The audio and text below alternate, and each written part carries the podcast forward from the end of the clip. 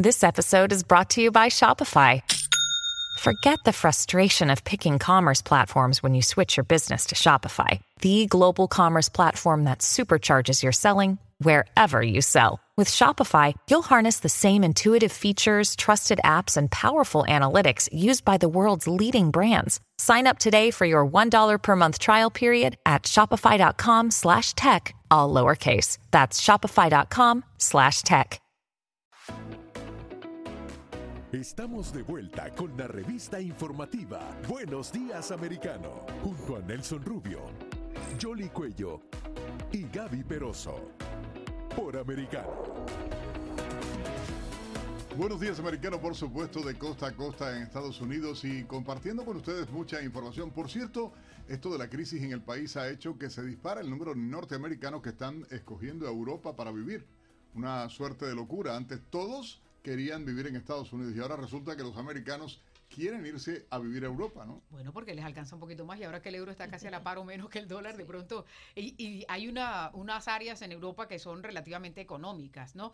Eh, en lo que tiene que ver con la vivienda, con la comida, y no solamente los retirados, porque antes también se miraban otros países como podría retirarse los estadounidenses, sobre todo los baby boomers, pero ahora los jóvenes también están buscando alternativas y no para el año sabático, sino como potenciales sitios para vivir. Es que yo creo que también el mundo cada vez es como más pequeño, ¿no? Y la gente como que está buscando otras áreas también y, y la movilidad, ¿no? Donde se puedan ubicar.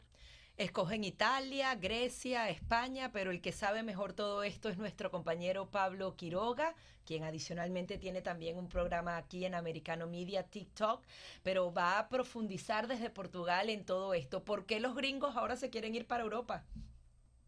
Hola, ¿cómo están? Buenos días a todos. Eh, sí, la verdad que sí, eh, son muchos los americanos que cada vez se están viniendo más a Europa. Ya ustedes contaron bien que eh, nombraron un listado de países, Italia, Grecia, también es España y también Portugal, que es en el caso donde yo me encuentro ahora mismo. De hecho, este, justo a finales de la semana pasada salió un artículo muy interesante en, en, distintos medios acá en Portugal, donde señalaban que la aprobación de los visados para personas de Estados Unidos para venirse a vivir a Portugal aumentó un 45% respecto al mismo periodo del año 2020, que eso eran los tiempos pre-pandemia. Ya con la pandemia, incluso ahora ya este año ha ido en aumento esa cifra, hay más de 45% ya de visados aprobados. Y eso nos muestra un poco cuál es la situación, porque si bien allá Jolie estaba comentando que hoy en día quizás eh, todos buscan distintos lugares en el mundo para poder eh, emigrar, también vienen las explicaciones, por qué la gente se está mudando para acá. Porque vemos, por ejemplo, que en Estados Unidos hay un tema, y una crisis eh, migratoria grande con el tema de la frontera mientras más extranjeros del sur del continente quieren irse a Estados Unidos, los propios americanos también buscan otros territorios, otros países donde pueden privilegiar, por ejemplo, calidad de vida, donde pueden privilegiar seguridad, donde también privilegian bajos costos, porque también eh, ya muchas otras oportunidades, ustedes mismos también lo han abordado allá, como el precio de la vivienda ha ido subiendo en Estados Unidos y por lo tanto en Europa se mira también con otros ojos eh, como una opción para poder emigrar. Hay distintos eh, reportajes que han mezclado, por ejemplo, incluso eh, otros medios internacionales como Bloomberg también se han hecho eco de esto, ya han recabado y recogido testimonios en torno a esto y también se señala, por supuesto, el tema de la seguridad como algo clave o también el tema de la inflación. Recordemos que Estados Unidos está viviendo una crisis inflacionaria gigante, eh, una de las más altas en muchísimo tiempo, lo que ha hecho también eh, a muchos americanos eh, poder mirar a esta parte del mundo como un destino de vida. Actualmente, por ejemplo, para Portugal y España existe un sistema de visados para los americanos que lo están utilizando mucho, que se llaman visas Gold. Estas visas Gold eh, permiten que vengan acá personas de Estados Unidos para comprar propiedades que son mucho más económicas que en Estados Unidos y eso les permitiría también tener un visado.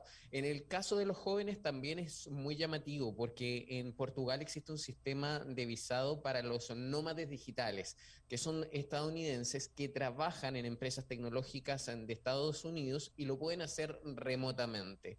Acá también eh, tienen exención de impuestos y un sinfín de otros beneficios para todos los trabajadores remotos.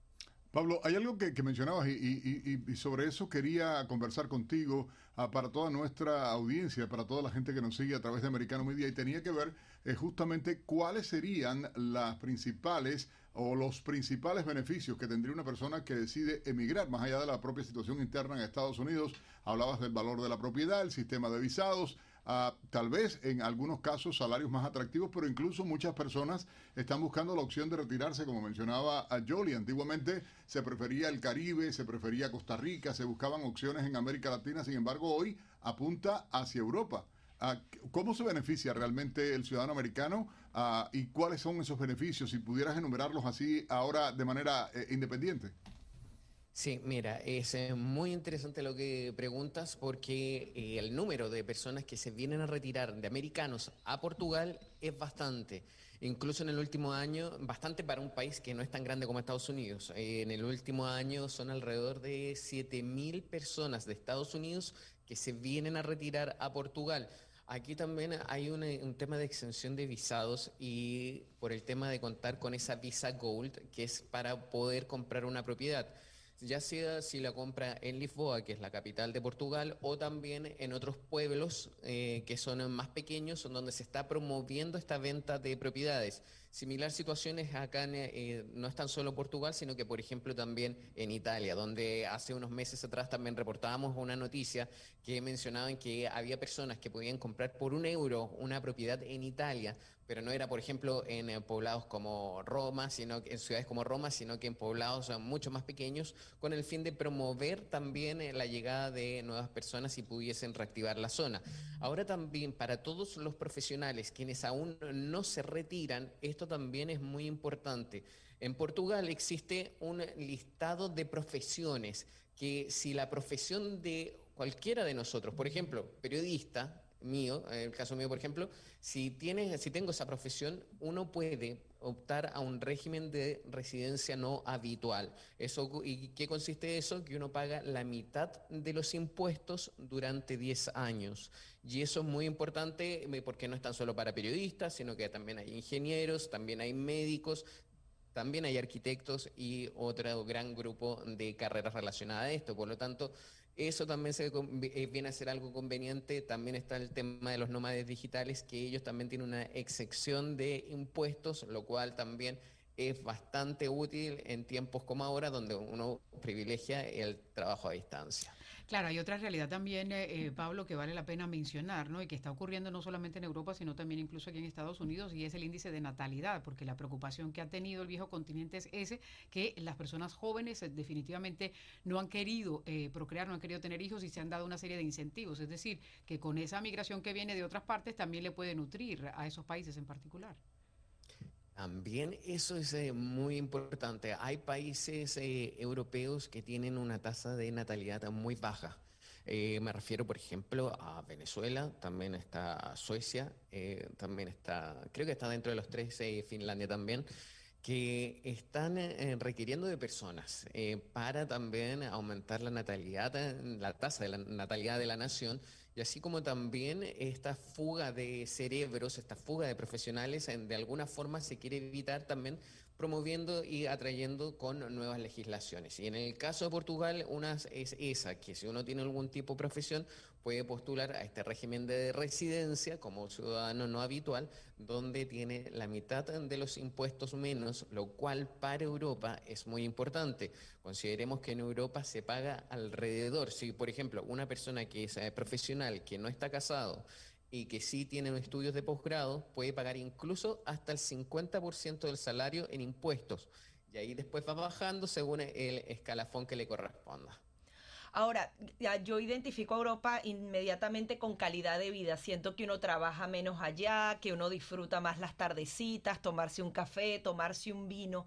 ¿Crees que esto también eh, sea uno de los puntos eh, para escoger? Porque muchos de los estudios eh, de esas personas norteamericanas que se están yendo a Grecia, Italia, son personas pudientes. Hay algunos estudios que son de Sotheby, que justamente es esa gran eh, empresa dedicada al tema de las subastas de lujo que ahora está muy fuerte en el tema inmobiliario. La mayoría de los americanos que van hacia Europa son con un poder adquisitivo importante, ¿verdad? No es que van a trabajar y a y a y, hacer la vida. Las personas que es que ahí también hay que hacer la diferenciación. Las personas que se vienen a retirar acá es porque quizás la mayoría tiene ya un poder adquisitivo bastante y no necesita estar generando nuevos recursos o no es quizás la prioridad. Pero en el caso, por ejemplo, de los nómades digitales, sí necesitan estar trabajando constantemente para poder eh, seguir eh, viviendo. Ahora bien, el tema de la calidad de vida es algo sumamente importante que también eh, destacas en tu pregunta. Eh, hay diferencias bastante sustanciales entre vivir en Europa como vivir en Estados Unidos, sobre todo, por ejemplo, con el tema de la salud, que se incluye ya debido a que uno paga los impuestos y está incluido un ítem dentro de eso. También está el tema de las jornadas laborales, que ahí depende de cada país. Hay algunos países donde ya están implementando jornadas laborales de cuatro días versus los cinco días. O también hay otras naciones donde por ningún motivo se trabaja los días domingos.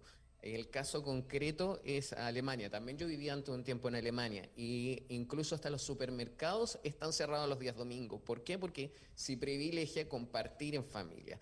También el tema de los horarios laborales por el día, en promedio las compañías trabajan hasta las 5, 6 de la tarde y no más que eso. Entonces, eh, son distintas variables y distintas características los que la gente busca al momento de emigrar a Europa y por eso también es tan importante ver y escoger un país. Hmm. Pues ahí está la opción, ¿verdad? Vamos a ver. a mí me gustaría retirarme en un país europeo. Aunque aquí, aquí con la pandemia también lo que tiene que ver con la actitud laboral cambió, porque el estadounidense se dio cuenta de que no hay que matarse tanto, pero sí se puede ir elaborando y por eso está como ese déficit de todos esos empleos que, se necesitan y la gente que está escogiendo qué es lo que, en qué se va a, a, desarrollar, ¿no? Todas estas cosas que pasan en nuestro universo. Pues eh, Pablo, muchísimas gracias por estar aquí con nosotros en Buenos Días Americanos. Aunque yo quería aprovechar porque como él es el que hace el, programa de TikTok aquí con nosotros en Buenos Días Americanos, esa actualización que hay que hacerle a los teléfonos del iPhone porque de lo contrario te lo pueden hackear, ¿no? Me gustaría que, nos profundizaras un poquitico más sobre eso, aprovechando tu expertise. Gracias por eh, también eh, acordarme de eso, que eso es muy importante. Me imagino que todos los que tienen ustedes allá en el estudio ahí tienen teléfonos móviles y son iPhone, quizás. es lo más y probable. No he hecho la actualización. es una de las cosas. Hay una actualización de, emergencia. Apple a finales de la semana pasada, el día viernes, eh, hizo un llamado a que, por favor, todo el mundo que tuviese un dispositivo con iOS, que es el sistema operativo de Apple, realice una actualización de su equipo. ¿Cómo lo hacen? Muy simple toman el teléfono, van a la parte de ajustes o configuración y luego de eso se van a general. En general aparece actualización de software. Hacen clic ahí y listo, tal cual. Ahí comienza una reinstalación del software. No van a perder ningún dato, no van a perder ninguna fotografía. Es solamente eh, hay un parche de seguridad. ¿Por qué? Porque se descubrió que existe una, una especie de ventanilla, pongámoslo así. No les voy a hablar el nombre técnico, pero una especie de ventanilla en el cual se descubrió que hackers estarían aprovechando para poder sustraer información de los equipos. Y aquí sería cualquier tipo de equipos. Es como que ellos se pusieran a buscar en internet a algún usuario y dirían, ah, me interesa ese teléfono. Ok, voy, voy a empezar a hackearlo y lo hacen así de simple. Entonces, ahora Apple sacó una actualización, un parche de seguridad, lo hizo en tiempo récord, pero es eh, para los equipos más recientes.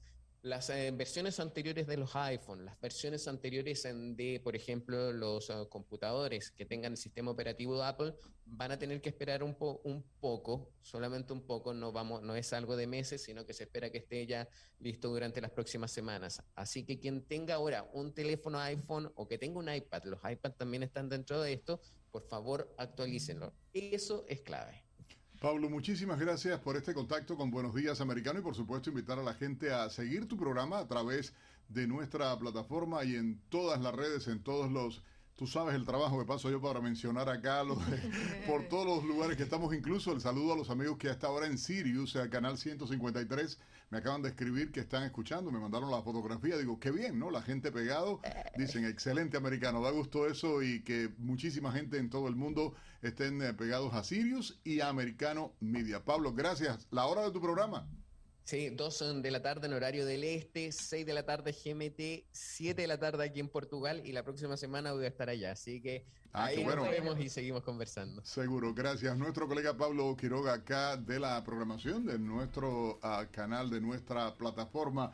Todos los días, Yori, tengo que decirle todas las formas, radio, televisión, donde quiera, que usted pueda vernos ahí. Gracias de verdad. Vamos a hacer una breve pausa y regresamos con mucha más información en Buenos Días, Americano.